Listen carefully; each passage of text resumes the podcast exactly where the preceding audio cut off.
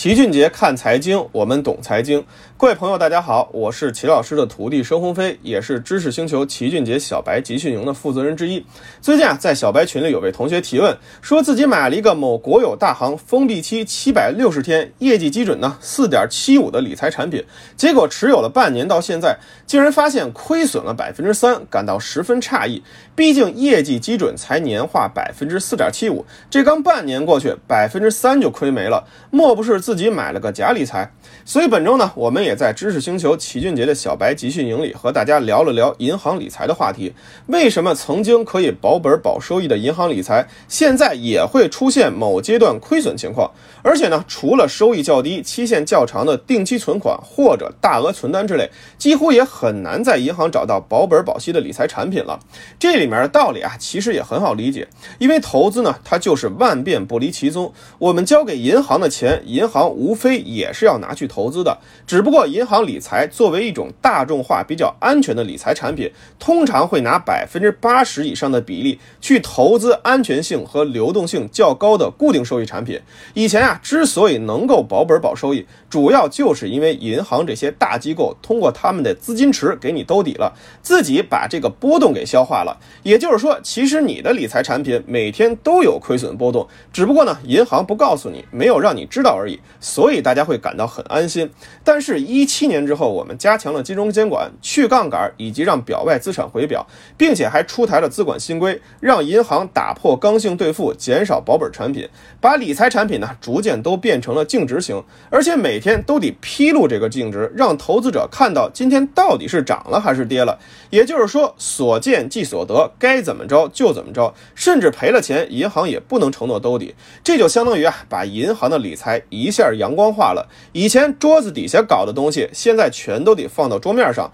不但要让监管看到，还要让投资者看到。其实呢，反而是在提高银行理财的质量。帮助投资者降低风险，也就是说，大家买的产品基本都是之前那些东西，无非就是展示收益的方式不同了。以前是不管过程，最后直接给你结算一个固定收益，现在呢，则是每天让你看到收益变化。其实，大型银行百分之五以内收益的理财，总总体仍然是比较安全的。我们大可不必每天盯着净值看，到期看一眼就可以了。不过啊，毕竟不保本保收益了，所以我们在购买银行理财时呢，也要留意以下。几点，首先就是净值型理财啊是没有预期收益的，一般都是产品到期后根据市场实际投资回报来计算客户收益率。因此，当我们看到 APP 中那些参考收益时啊，也不必过于激动，因为未必能够达到这个数，银行也不会承诺你这这个收益，所以它呢只能当个参考，甚至可以说是一种营销手段而已。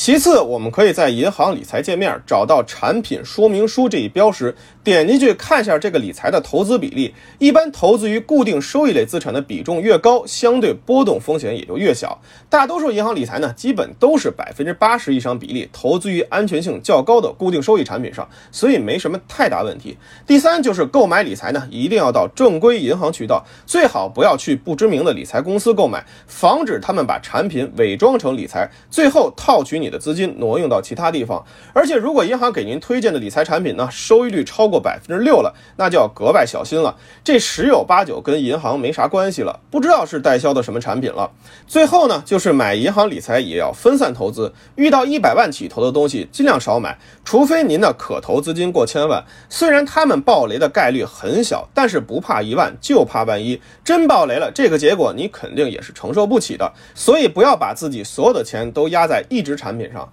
未来呢，保本保息的产品肯定会越来越少，因此我们闭着眼买理财的时代已经一去不复返了。如果自己对产品不了解，对投资理财也不了解，也不知道为什么会亏，那么即便买了低收益、低风险的产品，你可能依然也会百爪挠心，如坐针毡。这就是齐老师总说的，投资没风险，没文化才有风险。我们在这个世界上能够赚多少钱，完全取决于自身对于这个世界认知的变现。如果您自认为投资认知不足，仍然是一个理财小白，可以到知识星球找齐俊杰的小白集训营。除了每天的投资理财知识网课，小白群中呢，每天上午还会播放经典理财书籍的漫画风视频讲解，帮助大家建立财商，强化理财思维。每节课程呢，只要两毛钱不到，就可以 get 到一个理财的关键点。更重要的是，可以避免让你犯下很多原则上的错误，减少巨大的损失。其实每天只要坚持一点点，一年后呢，您将会有巨大的理财思维转变，让您从理财门外汉进阶为投资小能手，